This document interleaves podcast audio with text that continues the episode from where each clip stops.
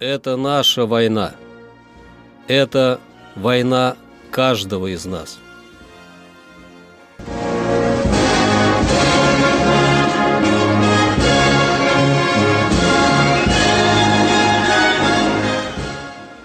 Проект информационного агентства «Регнум. Война. Хроника 1941-1945 годов. 9 октября. 9 октября 1941 года был создан фронт Можайской линии обороны под командованием Павла Артемьева.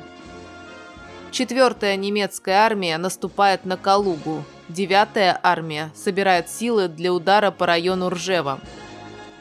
9 октября 1942 года был принят указ об установлении полного единоначалия и упразднении Института военных комиссаров в Красной армии, по которому вся ответственность за жизнь армейских частей и учреждений возлагалась на их командиров – 9 октября 1943 года с освобождением Новороссийска и Таманского полуострова завершилась Новороссийско-Таманская наступательная операция войск Северо-Кавказского фронта.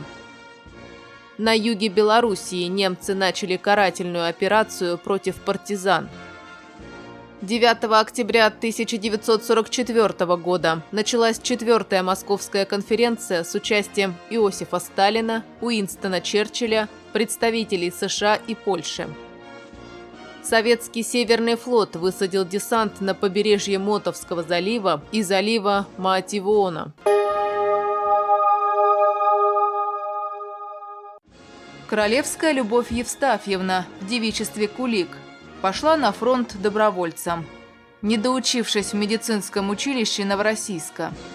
Став бойцом-краснофлотцем 255-й Таманской бригады морской пехоты, ходила в разведку, выносила с поля боя раненых. Говорила, страшно вспоминать, что творилось в окопах.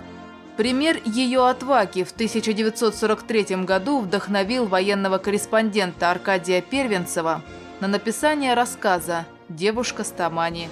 Это ее семью убили фашисты, дом сожгли.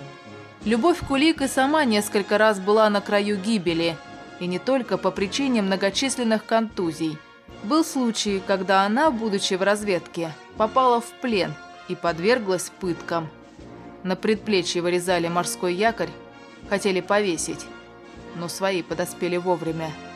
Спешили освободить из петли и штыком повредили горло – это наша война.